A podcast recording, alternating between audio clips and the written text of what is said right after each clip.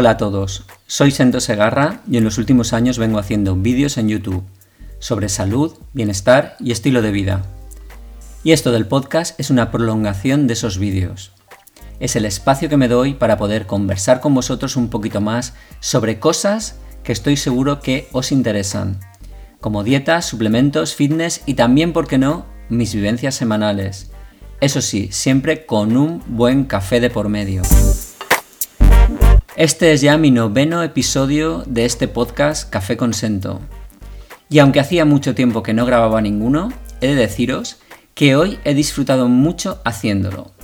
Es por eso que ahora los fines de semana tenemos un poco más de tiempo, debido al confinamiento, que he encontrado un momento para grabar.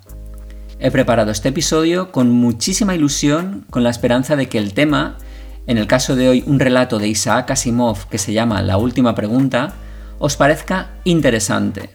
Al final del episodio, como siempre, haré el repaso de comentarios de las últimas semanas, de todo lo que habéis comentado en el canal de YouTube. Ahora os voy a leer el relato corto de Isaac Asimov, La última pregunta, y al final haré algunas reflexiones sobre lo que nos cuenta en este maravilloso relato.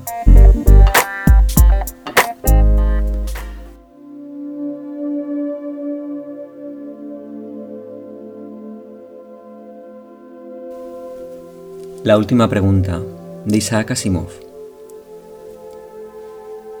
La última pregunta se formuló por primera vez, medio en broma, el 21 de mayo de 2061 en momentos en que la humanidad, también por primera vez, se bañó en luz. La pregunta llegó como resultado de una apuesta por 5 dólares hecha entre dos hombres que bebían cerveza. Y sucedió de esta manera. Alexander Adel y Bertram Lupov eran dos de los fieles asistentes de Multivac. Dentro de las dimensiones de lo humano, sabían qué era lo que pasaba detrás del rostro frío, parpadeante e intermitentemente luminoso. Kilómetros y kilómetros de rostro de la gigantesca computadora. Al menos tenían una vaga noción del plan general de circuitos y retransmisiones que desde hacía mucho tiempo habían superado toda posibilidad de ser dominados por una sola persona. Multivac se autoajustaba y autocorregía. Así tenía que ser, porque nada que fuera humano podía ajustarla y corregirla con la rapidez suficiente o siquiera con la eficacia suficiente. De manera que Adel y Lupov atendían al monstruo gigante solo en forma ligera y superficial, pero lo hacían tan bien como podría hacerlo cualquier otro hombre. La alimentaban con información, adaptaban las preguntas a sus necesidades y traducían las respuestas que aparecían. Por cierto, ellos y todos los demás asistentes tenían pleno derecho a compartir la gloria de Multivac. Durante décadas, Multivac ayudó a diseñar naves y a trazar las trayectorias que permitieron al hombre llegar a la Luna, a Marte y a Venus. Pero después de eso, los pobres recursos de la Tierra ya no pudieron serles de utilidad a las naves. Se necesitaba demasiada energía para los viajes largos, y pese a que la Tierra explotaba su carbón y uranio con creciente eficacia, había una cantidad limitada de ambos. Pero lentamente, Multivac aprendió lo suficiente como para responder a las preguntas más complejas en forma más profunda y el 14 de mayo de 2061, lo que hasta ese momento era teoría se convirtió en realidad. La energía del Sol fue almacenada, modificada y utilizada directamente en todo el planeta. Cesó en todas partes el hábito de quemar carbón y fisionar uranio, y toda la Tierra se conectó con una pequeña estación de un kilómetro y medio de diámetro que circundaba el planeta a mitad de distancia de la Luna para funcionar con rayos invisibles de energía solar. Siete días no habían alcanzado para empañar la gloria del acontecimiento, y Adel y Lupov finalmente lograron escapar de la celebración pública para refugiarse donde nadie pensaría en buscarlos, en las desiertas cámaras subterráneas donde se veían partes del poderoso cuerpo enterrado de Multivac. Sin asistentes, ociosa, clasificando datos con clics satisfechos y perezosos, Multivac también se había ganado sus vacaciones y los asistentes la respetaban y originalmente no tenían intención de perturbarla. Se habían llevado una botella y su única preocupación en ese momento era relajarse y disfrutar la bebida. Es asombroso cuando uno lo piensa, dijo Adele. En su rostro ancho se veían huellas de cansancio y removió lentamente la bebida con una varilla de vidrio, observando el movimiento de los cubos de hielo en su interior. Toda la energía que podemos usar de ahora en adelante gratis. Suficiente energía si quisiéramos emplearla como para derretir a toda la Tierra y convertirla en una enorme gota de hielo líquido impuro, y no echar de menos la energía empleada toda la energía que podemos usar por siempre y siempre y siempre. Lupov ladeó la cabeza. Tenía el hábito de hacerlo cuando quería oponerse a lo que oía. Y en ese momento quería oponerse, en parte porque había tenido que llevar el hielo y los vasos. No para siempre, dijo.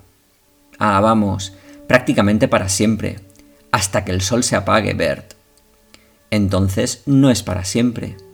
Muy bien, entonces durante miles de millones de años. Veinte mil millones tal vez. ¿Estás satisfecho? Lupov se pasó los dedos por los escasos cabellos como para asegurarse de que todavía le quedaban algunos y tomó un pequeño sorbo de su bebida. Veinte mil millones de años no es para siempre. Bien, pero superará nuestra época, ¿verdad? También la superarán el carbón y el uranio. De acuerdo, pero ahora podemos conectar cada nave espacial individualmente con la estación solar y hacer que vaya y regrese de Plutón un millón de veces sin que tengamos que preocuparnos por el combustible. No puedes hacer eso con carbón y uranio. Pregúntale a Multivac si no me crees. No necesito preguntarle a Multivac, lo sé entonces deja de quitarle méritos a lo que Multivac ha hecho por nosotros, dijo Adel malhumorado. Se portó muy bien. ¿Y quién dice que no? Lo que yo sostengo es que el Sol no durará eternamente. Eso es todo lo que digo. Estamos a salvo por 20.000 millones de años. Pero ¿y luego? Lupov apuntó con un dedo tembloroso al otro. Y no me digas que nos conectaremos con otro Sol. Durante un rato hubo silencio. Adele se llevaba la copa a los labios solo de vez en cuando, y los ojos de Lupov se cerraron lentamente. Descansaron. De pronto, Lupov abrió los ojos. ¿Piensas que nos conectaremos con otro sol cuando el nuestro muera, verdad? No estoy pensando en nada. Seguro que estás pensando. Eres malo en lógica. Ese es tu problema. Eres como ese tipo del cuento a quien lo sorprendió un chaparrón. Corrió a refugiarse en un monte y se paró bajo un árbol. No se preocupaba porque pensaba que cuando un árbol estuviera totalmente mojado, simplemente iría a guarecerse bajo otro. Entiendo, dijo Adele. No grites. Cuando el sol muera, las otras estrellas habrán muerto también. Por supuesto, murmuró Lupov. Todo comenzó con la explosión cósmica original, fuera lo que fuese, y todo terminará cuando todas las estrellas se extingan. Algunas se agotan antes que otras. Por Dios, los gigantes no durarán 100 millones de años. El Sol durará 20.000 millones de años y tal vez las enanas durarán 100.000 millones por mejores que sean. Pero en un trillón de años estaremos a oscuras. La entropía tiene que incrementarse al máximo, eso es todo. Sé todo lo que hay que saber sobre la entropía, dijo Adele, tocado en su amor propio. ¿Qué vas a saber? Sé tanto como tú. Entonces sabes que todo se extinguirá algún día. Muy bien. ¿Quién dice que no? Tú, grandísimo tonto, dijiste que teníamos toda la energía que necesitábamos para siempre. Dijiste para siempre. Esa vez le tocó a Adele oponerse. Tal vez podamos reconstruir las cosas algún día. Nunca. ¿Por qué no? ¿Algún día? Nunca. Pregúntale a Multivac. Pregúntale tú a Multivac, te desafío, te apuesto 5 dólares que no es posible. Adele estaba lo suficientemente borracho como para intentarlo, y lo suficientemente sobrio como para traducir los símbolos y operaciones necesarias para formular la pregunta que, en palabras, podría haber correspondido a esto. ¿Podrá la humanidad algún día, sin el gasto neto de energía, devolver al Sol toda su juventud aun después que haya muerto de viejo? O tal vez podría reducirse a una pregunta más simple como esta. ¿Cómo puede disminuirse masivamente la cantidad neta de entropía del universo? Multivac enmudeció. Los lentos resplandores oscuros cesaron. Los clics distantes de los transmisores terminaron. Entonces, Mientras los asustados técnicos sentían que ya no podían contener más el aliento, el teletipo adjunto de la computadora cobró vida de repente. Aparecieron cinco palabras impresas. Datos insuficientes para respuesta esclarecedora. No hay respuesta, murmuró Lupov, y salieron apresuradamente. A la mañana siguiente, los dos, con dolor de cabeza y la boca pastosa, habían olvidado el incidente.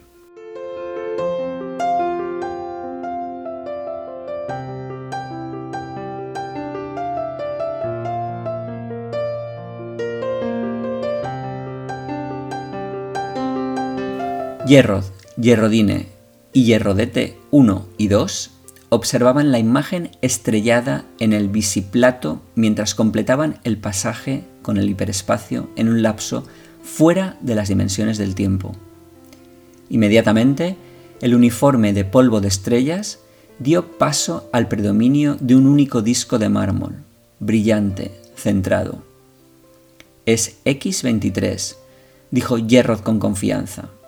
Sus manos delgadas se entrelazaron con fuerza detrás de su espalda y los nudillos se pusieron blancos. Las pequeñas hierrodetes, niñas ambas, habían experimentado el pasaje por el hiperespacio por primera vez en su vida. Contuvieron sus risas y persiguieron localmente alrededor de la madre gritando, Hemos llegado a X23, hemos llegado a X23, hemos llegado a X23, hemos llegado. Tranquilas, niñas, dijo rápidamente Yerrodín. ¿Estás seguro, Yerrod? ¿De qué hay que estar seguro? preguntó Yerrod, echando una mirada al tubo de metal justo debajo del techo, que ocupaba toda la longitud de la habitación y desaparecía a través de la pared en cada extremo. Tenía la misma longitud que la nave. Yerrod sabía poquísimo sobre el grueso tubo de metal, excepto que se llamaba microvac.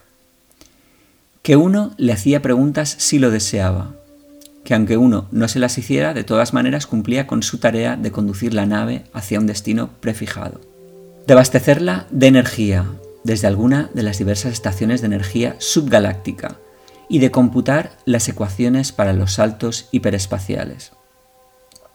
Gerrod y su familia no tenían otra cosa que hacer sino esperar y vivir en los cómodos sectores residenciales de la nave. Cierta vez alguien le había dicho a Gerrod que el A C al final de Microvac quería decir computadora análoga, en inglés antiguo, pero estaba a punto de olvidar incluso eso. Los ojos de Gerrodin estaban húmedos cuando miró el bisiplato. No puedo evitarlo, me siento extraña al salir de la Tierra. ¿Por qué, caramba? preguntó Gerrod. No teníamos nada allí. En X23 tendremos todo. No estarás sola, no serás una pionera. Ya hay un millón de personas en ese planeta. Por Dios, nuestros bisnietos tendrán que buscar nuevos mundos, porque llegará el día en que X23 estará superpoblado. Luego agregó, después de una pausa reflexiva, Te aseguro que es una suerte que las computadoras hayan desarrollado viajes interestelares, considerando el ritmo al que aumenta la raza. Lo sé, lo sé, respondió Yerrodín con tristeza. Yerrodete 1 dijo de inmediato, nuestra microvac es la mejor microvac del mundo. Eso creo yo también, repuso Yerrod, desordenándole el pelo. Era realmente una sensación muy agradable tener una microvac propia, y Yerrod estaba contento de ser parte de su generación y no de otra. En la juventud de su padre, las únicas computadoras eran unas enormes máquinas que ocupaban un espacio de 150 kilómetros cuadrados. Solo había una por planeta. Se llamaban haces planetarias. Durante mil años habían crecido constantemente en tamaño y luego de pronto llegó el refinamiento. En lugar de transistores hubo válvulas moleculares, de manera que hasta la hace planetaria más grande podía colocarse en una nave espacial y ocupar solo la mitad del espacio disponible. Gerrod se sentía eufórico, siempre que pensaba que su propia microvac personal era muchísimo más compleja que la antigua y primitiva multivac, aquella que por primera vez había domado al Sol, y casi tan complicada como una hace planetaria de la Tierra, la más grande que por primera vez resolvió el problema del viaje hiperespacial e hizo posibles los viajes a las estrellas. Tantas estrellas, tantos planetas, suspiró Yerrodín, inmersa en sus propios pensamientos. Supongo que las familias seguirán emigrando siempre a nuevos planetas, tal como lo hacemos nosotros ahora. No siempre, respondió Yerrod con una sonrisa. Todo esto terminará algún día, pero no antes de que pasen billones de años. Muchos billones. Hasta las estrellas se extinguen, ¿sabes? Tendrá que aumentar la entropía. ¿Qué es la entropía, papá? preguntó Hierro de T2 con voz aguda. Entropía, querida, es solo una palabra que significa la cantidad de desgaste del universo. Todo se desgasta. Como ya sabes, por ejemplo, tu pequeño robot walkie-talkie, ¿recuerdas? ¿No puedes ponerle una nueva unidad de energía, como a mi robot? Las estrellas son unidades de energía, querida. Una vez que se extinguen, ya no hay más unidades de energía. Yerrodet 1 lanzó un chillido de inmediato. No la dejes, papá, no permitas que las estrellas se extingan.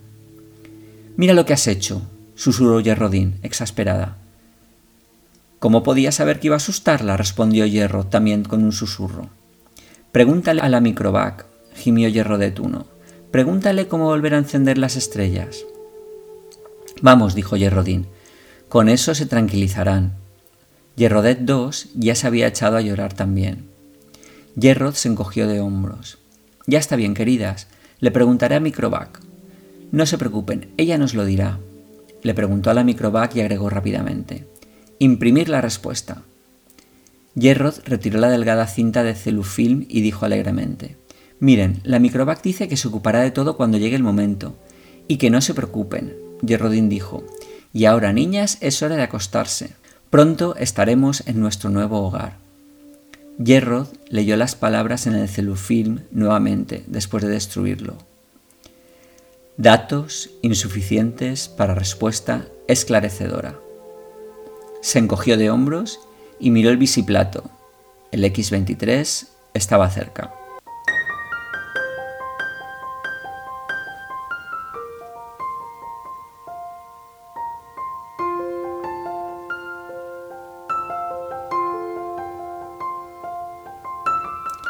VJ23X de Lámez miró las negras profundidades del mapa tridimensional en pequeña escala de la galaxia y dijo, ¿No será una ridiculez que nos preocupe tanto la cuestión?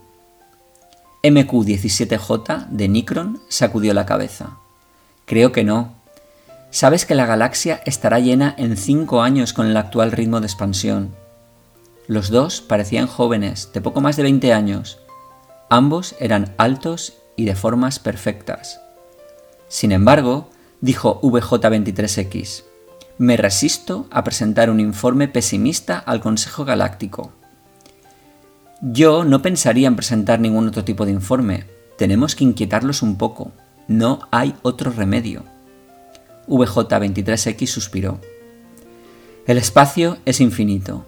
hay 100 billones de galaxias disponibles. 100 billones no es infinito, y cada vez se hace menos infinito.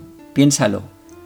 Hace 20.000 años, la humanidad resolvió por primera vez el problema de utilizar energía estelar, y algunos siglos después se hicieron posibles los viajes interestelares. A la humanidad le llevó un millón de años llenar un pequeño mundo, y luego solo 15.000 años llenar el resto de la galaxia.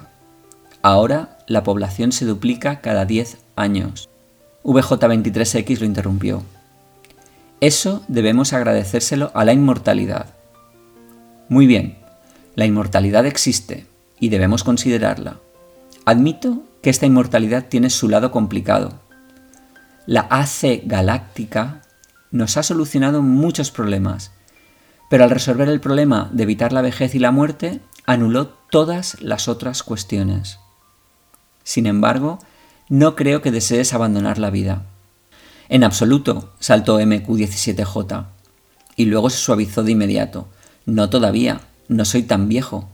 ¿Cuántos años tienes tú? 223. ¿Y tú? Yo todavía no tengo 200, pero volvamos a lo que te decía. La población se duplica cada 10 años. Una vez que se llene esta galaxia, habremos llenado otra en 10 años. 10 años más y habremos llenado dos más. Otra década, cuatro más. En 100 años habremos llenado mil galaxias. En mil años, un millón de galaxias. En 10.000 años, todo el universo conocido. ¿Y entonces qué? VJ23X dijo, como problema paralelo está el transporte. Me pregunto cuántas unidades de energía solar se necesitarán para trasladar galaxias de individuos de una galaxia a la siguiente. Muy buena observación. La humanidad ya consume dos unidades de energía solar por año. La mayor parte de esta energía se desperdicia. Al fin y al cabo, nuestra propia galaxia sola gasta mil unidades de energía solar por año y nosotros solamente usamos dos de ellas. De acuerdo, pero aun con una eficacia de un 100%, solo podemos postergar el final. Nuestras necesidades energéticas crecen en progresión geométrica y a un ritmo mayor que nuestra población. Nos quedaremos sin energía todavía más rápido que sin galaxias. Muy buena observación, muy, muy buena observación. Simplemente tendremos que construir nuevas estrellas con gas interestelar. ¿O con calor disipado? Preguntó MQ17J con tono sarcástico. ¿Puede haber alguna forma de revertir la entropía? Tenemos que preguntárselo a la AC galáctica. VJ23X no hablaba realmente en serio, pero MQ17J sacó su contacto AC del bolsillo y lo colocó sobre la mesa frente a él. No me faltan ganas, dijo. Es algo que la raza humana tendrá que enfrentar algún día. Miró sombríamente su pequeño contacto AC era un objeto de apenas 5 centímetros cúbicos, nada en sí mismo, pero estaba conectado a través del hiperespacio con la gran AC galáctica, que servía a toda la humanidad y a su vez era parte integral suya. MQ17J hizo una pausa para preguntarse si algún día en su vida inmortal llegaría a ver la AC galáctica. Era un pequeño mundo propio, una telaraña de rayos de energía que contenía la materia dentro de la cual las oleadas de los planos medios ocupaban el lugar de las antiguas y pesadas válvulas moleculares. Sin embargo, a pesar de esos funcionamientos subetéreos, se sabía que la hace galáctica tenía 1010 metros de ancho. Repentinamente, MQ-17J preguntó a su contacto AC, ¿Es posible revertir la entropía? VJ23X sobresaltado dijo de inmediato. Ah, mira, realmente yo no quise decir que tenías que preguntar eso. ¿Por qué no? Los dos sabemos que la entropía no puede revertirse. No puedes volver a convertir el humo y las cenizas en un árbol. ¿Hay árboles en tu mundo? preguntó MQ17J. El sonido de la galáctica AC lo sobresaltó y les hizo guardar silencio. Se oyó su voz fina y hermosa en el contacto AC en el escritorio. Dijo, datos insuficientes para respuesta esclarecedora. VJ23X dijo, ¿ves? Entonces los dos hombres volvieron a la pregunta del informe que tenían que hacer para el Consejo Galáctico.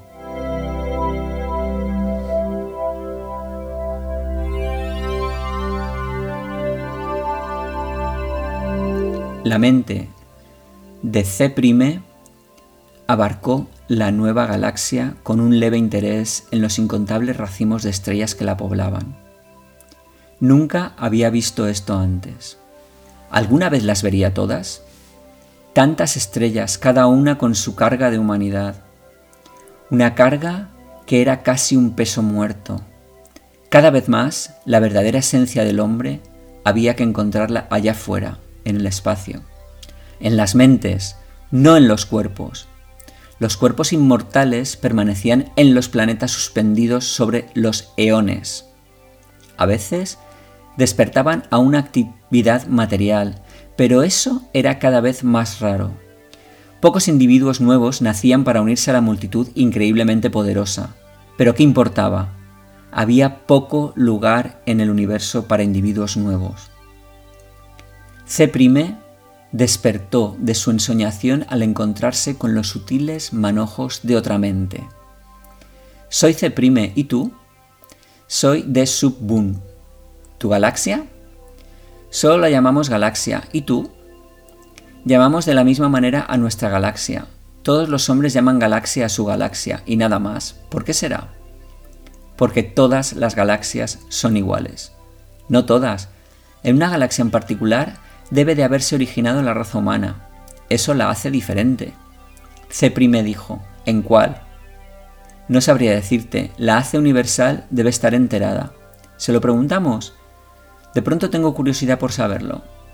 Las percepciones de C' se ampliaron hasta que las galaxias mismas se encogieron y se convirtió en un polvo nuevo, más difuso, sobre un fondo mucho más grande. Tantos cientos de billones de galaxias, cada una con sus seres inmortales, todas llevando su carga de inteligencias, con mentes que vagaban libremente por el espacio, y sin embargo una de ellas era única entre todas por ser la galaxia original. Una de ellas tenía en su pasado vago y distante un periodo en que había sido la única galaxia poblada por el hombre.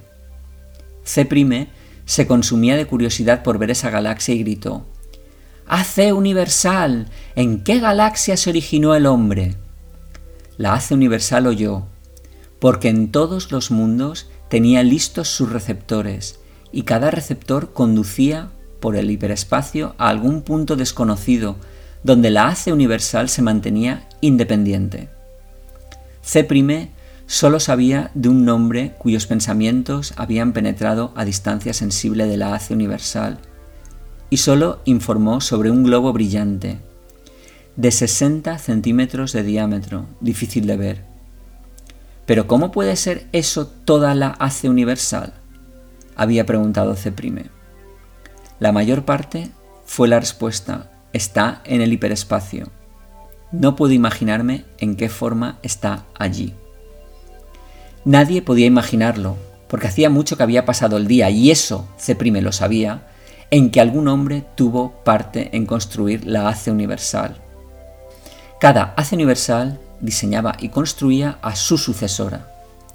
Cada una, durante su existencia de un millón de años o más, acumulaba la información necesaria como para construir una sucesora mejor, más intrincada, más capaz en la cual dejar sumergido y almacenado su propio acopio de información e individualidad. La AC universal interrumpió los pensamientos erráticos de C', no con palabras, sino con directivas.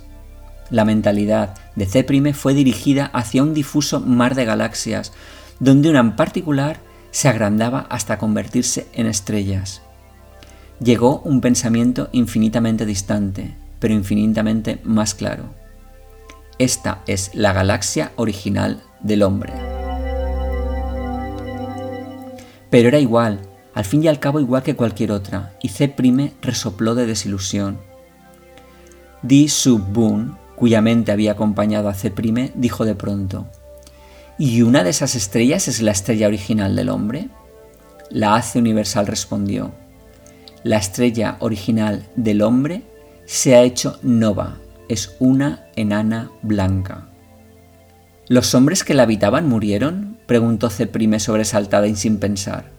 La Hace Universal respondió, como sucede en estos casos, un nuevo mundo para sus cuerpos físicos fue construido en el tiempo. Sí, por supuesto, dijo Ceprime, pero aún así lo invadió una sensación de pérdida. Su mente dejó de centrarse en la galaxia original del hombre y le permitió volver y perderse en pequeños puntos nebulosos. No quería volver a verla. Disubun dijo, ¿qué sucede? Las estrellas están muriendo, la estrella original ha muerto. Todas deben morir, ¿por qué no? Pero cuando toda la energía se haya agotado, nuestros cuerpos finalmente morirán, y tú y yo con ellos. Llevará billones de años. No quiero que suceda. Ni siquiera dentro de billones de años. Hace universal, ¿cómo puede evitarse que las estrellas mueran? De Subbun dijo divertido, ¿estás preguntando cómo podría revertirse la dirección de la entropía? Y la Hace Universal respondió, todavía hay datos insuficientes para una respuesta esclarecedora. Los pensamientos de Ciprim volaron a su propia galaxia. Dejó de pensar en The Submoon, cuyo cuerpo podría estar esperando en una galaxia a un trillón de años luz de distancia, o en la estrella siguiente a la de C'. No importaba. Con aire desdichado, C' comenzó a recoger hidrógeno interestelar con el cual construir una pequeña estrella propia. Si las estrellas debían morir alguna vez, al menos podrían construirse algunas.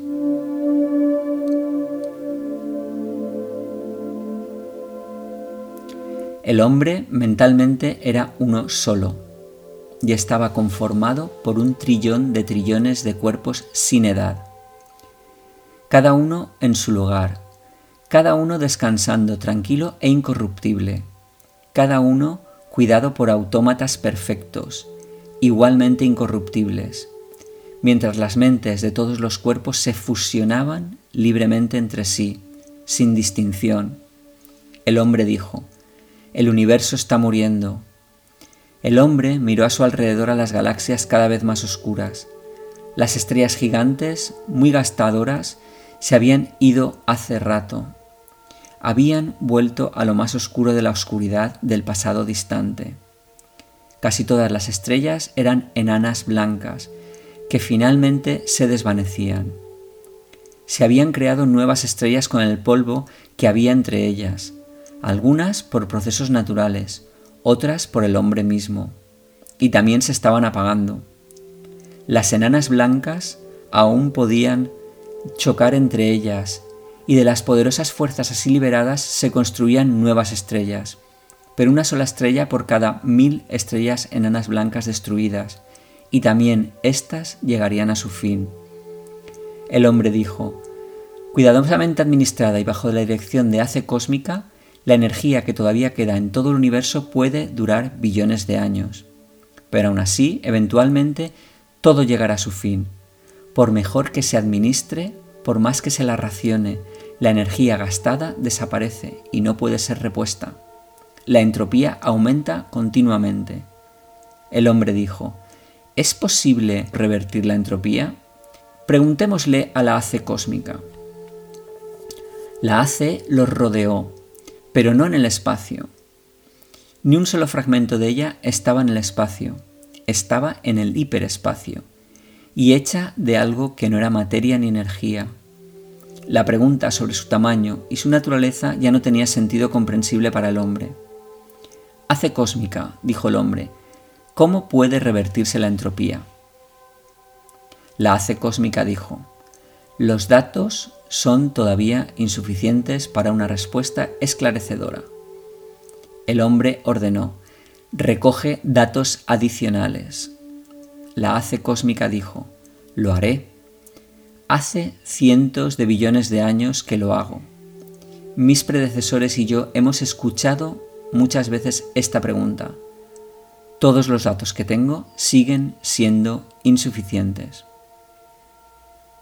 ¿Llegará el momento, preguntó el hombre, en que los datos sean suficientes o el problema es insoluble en todas las circunstancias concebibles? La hace cósmica respondió, ningún problema es insoluble en todas las circunstancias concebibles. El hombre preguntó, ¿cuándo tendrá suficientes datos como para responder a la pregunta? La hace cósmica respondió, los datos son todavía insuficientes para una respuesta esclarecedora. ¿Seguirás trabajando en eso? preguntó el hombre. La hace cósmica respondió, sí. El hombre dijo, esperaremos. Las estrellas y las galaxias murieron y se convirtieron en polvo, y el espacio se volvió negro después de tres trillones de años de desgaste.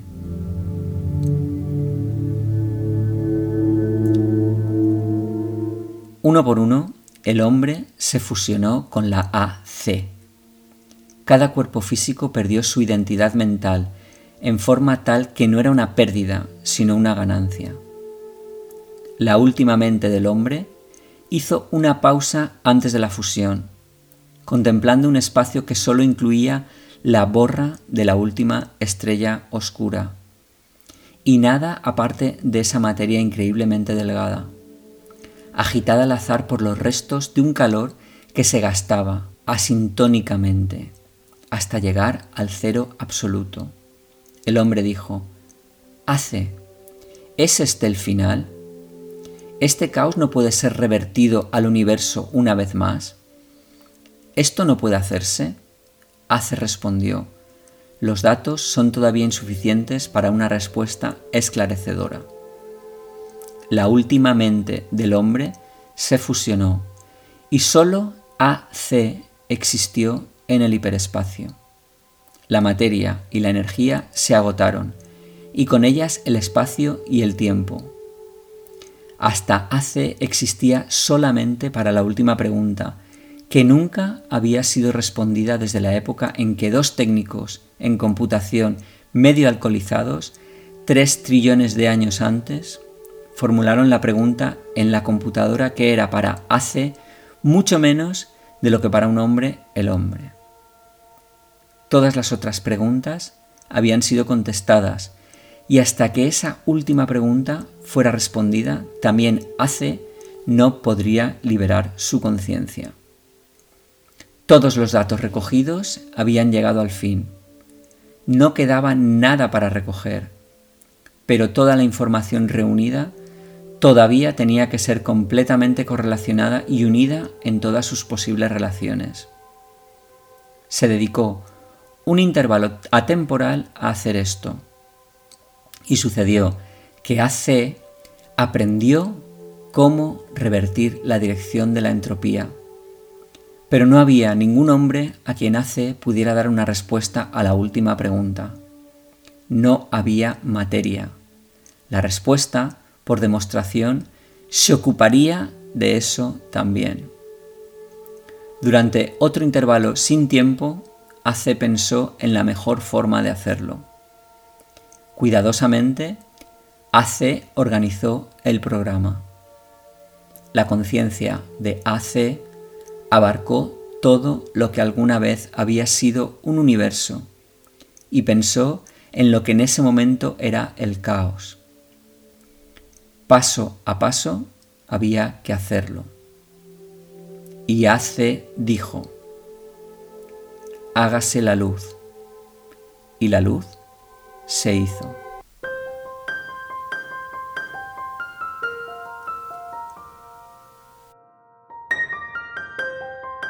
En el relato de Asimov vemos como a partir de la pregunta que se va repitiendo a través de toda la historia de si es posible o no revertir la entropía, uno se va haciendo varias preguntas y no podemos evitar comparar la historia que nos cuenta Simov con lo que sucede hoy en día. Y como vemos que la entropía aumenta poco a poco en todos los aspectos de nuestra vida. En la historia vemos que el multivac después de unos años se hace microvac y luego algo más pequeño y al final una especie de conciencia repartida en diversas partes del universo. Esto tiene un paralelismo muy cercano con nosotros y también el hecho de que la cantidad de personas en el mundo se masifique de tal manera que llegue el momento en que estas personas tengan que buscar otros planetas para vivir. En eso vemos como la entropía va del orden a un desorden, o bien de un desorden a un mayor desorden. Las personas se masifican y se dispersan por el universo. El multivac se dispersa en varios multivac que trabajan en una red conjunta. Hoy en día vemos eso tanto en la tecnología, ya que las computadoras cada vez son más pequeñas y dependen más del uso de la red de interconexión de los ordenadores a través de lo que hoy en día llamamos Internet o de lo que conocemos como eh, la nube. También vemos dentro de la misma Internet cómo todo va de un orden mayor a un desorden, ya que cada segundo aumenta la información y se diversifica en distintos lugares. Además, también tenemos el caso de la población mundial que no para de crecer y vemos cómo va aumentando y se está creando la necesidad de ocupar nuevos lugares del planeta. Esto genera mayor desorden por haber más diversificación y se crean más casas, más edificios y aumenta la necesidad de comida, de agua y de energía. En el relato de Asimov vemos como al ir aumentando la población, aumentan la cantidad de soles requeridos para alimentar a toda esa población repartida en el universo. Vemos cómo se van gastando los recursos que tienen para poder sobrevivir y cómo van adelantando el momento de que el universo alcance un equilibrio térmico.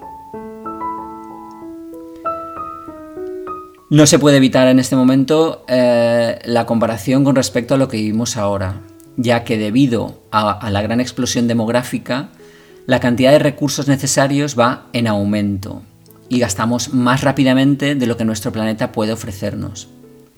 Llegados a este punto, el gasto es mayor y la población se irá reduciendo drásticamente debido a estas pérdidas energéticas.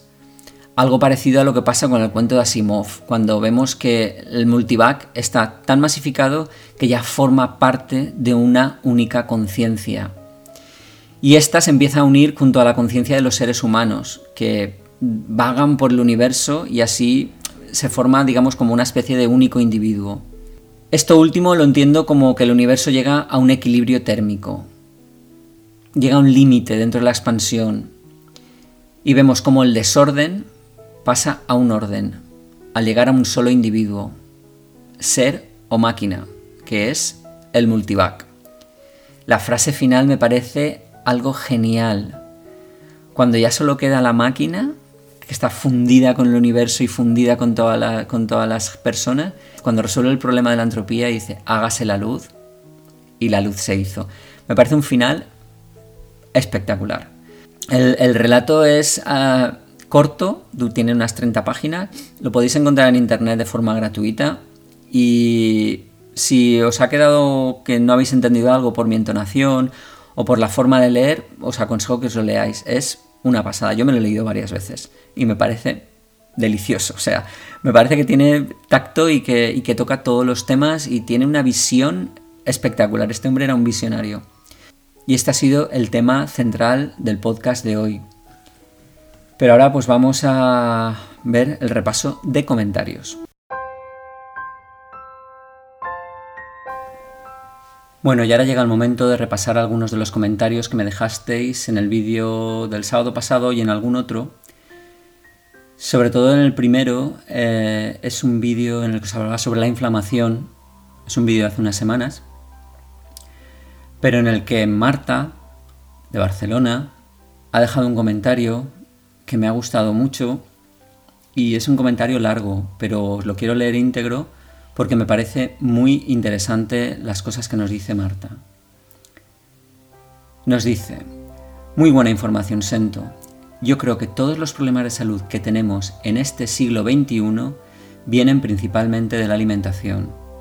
Antes había poca comida, me refiero a la época de mi abuela, pero era saludable. Ahora todo es procesado, lleno de químicos, grasas malas, edulcorantes artificiales, conservantes, aromas artificiales, aceites de mala calidad, etc. Yo hace dos años, a través de un programa que vi sobre el aceite de palma, se me quitaron las ganas de comer todos esos productos. Si por mí fuera, ya habrían cerrado todas esas empresas de alimentación. Solo consumo productos frescos, carne ecológica, pescado, frutas y verduras. Y ya está. Ni galletas, helados, cereales procesados, pizzas, croquetas, etcétera, etcétera. Lácteos los mínimos, solo kefir. Ni aperitivos de patatas, ganchitos, nachos, etcétera. Nocilla, buf. Una buena lista para no comprar. Ahora, como más ajos, cebollas, cúrcuma, jengibre. Un fuerte abrazo, Sento, desde Barcelona. Por cierto, me olvidaba de los transgénicos, como el trigo, maíz, soja, eso sí es una plaga de este siglo para nuestra salud. Monsanto se ha hecho millonario a costa de nuestra salud. Qué pena que piensen así, ya que para estar saludables no depende de la edad, sino de las ganas. Se puede empezar de a poco y avanzar. Pues en esto tiene toda la razón. Yo siempre, cuando la gente me pregunta eh, qué suplemento, por ejemplo, puede tomar para adelgazar o qué suplemento debe tomar para estar más sano. Siempre pienso que la gente lo que queremos es solucionar nuestros problemas simplemente tomando una pastilla. Cuando realmente lo más fácil, aunque seguramente para la mayoría de la gente no es lo más fácil, lo mejor sería cambiar nuestro tipo de alimentación. Si tú llevas un tipo o estilo de vida que te, te está haciendo acumular, por ejemplo, dos kilos anualmente, cada, cada año ganas dos o incluso tres kilos, algo estás haciendo mal. Y no me digas, no, no, yo como muy sano. No, revisa lo que comes. Eh, muchas veces, o la mayoría de las veces, nos autoengañamos y nos decimos que comemos sano cuando realmente si lo que estamos comiendo nos hace tener una enfermedad o nos hace y el estilo de vida, no me refiero solo a la comida, sino comida y estilo de vida. Sedentarismo, eh, alimentos ricos en hidratos de carbono, bueno, todo esto, eh, mucho alimento envasado, mucho procesado. Si todo esto nos está llevando hacia una situación, lo que hay que hacer es lo contrario. Pero es tan fácil como eso. Si yo tomo mucho azúcar, si tomo muchos hidratos de carbono, si tomo mucha pasta, mucho arroz, y cada año gano dos kilos porque además luego el resto del día me lo paso sentado en el sofá, pues ¿qué tendré que hacer? Tendré que dejar de comer todas esas cosas, empezar a comer otras cosas diferentes que hoy en día con la cantidad de información que hay en todos los sitios no es muy difícil y seguramente el rumbo de mi vida cambiará. Cambiará mi peso, cambiarán mis problemas, bien sean de tiroides, de intestino, todo eso cambiará y seguramente mejorará porque lo que me está llevando a estar donde estoy es todo lo que estoy haciendo con mi vida. Pero no sé, lo encuentro demasiado sencillo y, sin embargo la gente sigue autoengañándose y sigue pensando que lo hace todo muy bien y que con lo que yo me cuido, cuando realmente a lo mejor tomarse un zumo de naranja para desayunar no es una buena opción. Pero la gente tiene en la creencia de que el zumo de naranja es súper sano y súper natural. Pues no. Bueno, pero esto da para, para otro podcast. Quiero leer otro comentario. Un comentario de Carmen Ramírez Gómez. Y es sobre el zinc. El, último vídeo que he hecho sobre cómo el zinc mejora tu sistema inmunológico. Y Carmen Ramírez Gómez dice, acabo de comprar online el zinc que recomienda, pero he leído que cada cápsula contiene 22 miligramos y usted dice que tomemos 8 miligramos. ¿Me puede explicar cómo tomarlo? Pues mira, Carmen, hay muchos factores a tener en cuenta en esto del, zinc. Tienes que tener en cuenta si tomas o no tomas de forma habitual los alimentos más ricos en zinc estos como las ostras, las almejas, estos que están en el top de la lista y que tienen mucho zinc. Si no los consumes porque, por ejemplo, eres vegetariana, te van a hacer falta estos 22 miligramos de zinc diarios que te aporta este tipo de suplementos. En segundo lugar, este tipo de suplementos que pone en la etiqueta que tienen 22 miligramos, has de pensar que de esos 22 miligramos no se absorbe el 100%, ya que la absorción intestinal del zinc está limitada. Digamos que está limitada, pues eh, está mediada por una proteína y en cuanto esa proteína se, dice, se, conoce como absorción facilitada, ¿vale? Eh, eso quiere decir que el zinc se tiene que unir a una proteína y esa proteína es la que lo transporta a través de la membrana de, la pared intestinal al torrente sanguíneo. Pero en cuanto esos receptores, digamos, o esos mediadores están saturados, ya no pasa más, entonces el, exceso de zinc se eliminará por las heces. Y en, tercera, en tercer lugar, que la cantidad máxima tolerada es de 40 miligramos por día, que es el doble de esa cantidad que te pone Solgar, que creo que es el suplemento del que me estás hablando, en su envase. Con lo cual hay una gran margen de seguridad. Piensa que Solgar tiene estudios científicos que respaldan esa dosis que ellos están poniendo en, el, en, cada cápsula y que lo sitúan en una zona segura. El momento de tomarlas, pues debes tomarlas después de comer. ¿Por qué? Porque el zinc es muy dependiente, la absorción de zinc es muy dependiente de la acidez del estómago. Y el momento después de comer es el momento en que la acidez del estómago es mayor. Con lo cual, tienes que, tomarlo después de comer. El siguiente comentario, Santi Gutiérrez, me dice, muy bien explicado, eres un gran motivador, pero la cuarentena la llevo fatal. Te felicito por el vídeo. Este también era en el vídeo del zinc, cómo mejorar las defensas el zinc. Y bueno, qué decirte, la cuarentena la llevamos mal o la llevan mal muchísima gente. La única recomendación que te puedo hacer es que te busques una ocupación dentro de casa, que te busques un buen hobby. Seguramente que tienes un hobby que has tenido toda tu vida ahí y que nunca has tenido tiempo de practicar porque estabas demasiado ocupado eh, haciendo otras cosas en tu vida. Otra cosa muy importante es mantente activo, haz deporte en casa. Como hay hoy en día online puedes encontrar de todo. Puedes encontrar mil hobbies, puedes hacer eh, puedes dedicarte a hacer platos de cocina, puedes aprender a tocar un instrumento musical. Y hoy en día todo eso se ofrece gratis y online. Con lo cual, eh, aburrirse hoy en día en casa eh, no hay motivo. Que sí, que llega un momento que puede ser un poco agobiante estar todo el día en el mismo espacio. Pero bueno, no estés todo el día en el comedor o no estés todo el día en la habitación, ves cambiando de espacios, pasa tiempo en la cocina para que la cosa se haga más llevadera. Y piensa que esto es cuestión de semanas, que nos queda ya nada. Estamos ya en la zona descendente de la curva y vamos a, a conseguirlo y vamos a salir de esta. Y esto lo vamos a recordar toda nuestra vida. Pero vamos a salir. Y vamos a salir ya muy pronto. Esa es la esperanza que tengo. Y bueno, me gustaría, que hace mucho tiempo que no hablo ni con ella ni de ella, me gustaría invitar a Cari para que cuando quiera participar en algún episodio de este podcast, que me lo diga. Eh, podemos incluso simplemente charlar, yo lo grabo y si luego el resultado no le gusta, no lo emito, no pasa nada.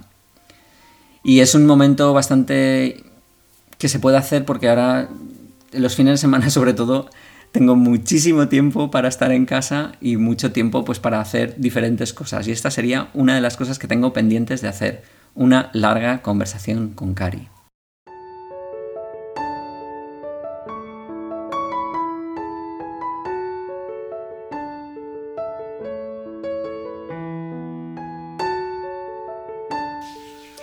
Bueno, yo hoy voy a acabar aquí con esta invitación que acabo de lanzar. Espero que os haya gustado este nuevo episodio y sobre todo que hayáis aprendido aunque solo sea una cosa. Con eso ya me doy por satisfecho. Como siempre os digo, me parece increíble tener este espacio para contaros cosas. Gracias por escucharme. Como ya sabéis, sin vosotros esto no sería posible. Muchísimas gracias a todos los que me seguís y me escucháis hacéis posibles muchas cosas que me están sucediendo últimamente y que no serían posibles sin vosotros. Nos vemos en los vídeos de la semana. Nos escuchamos en el próximo podcast. Ahora es tiempo de decir adiós.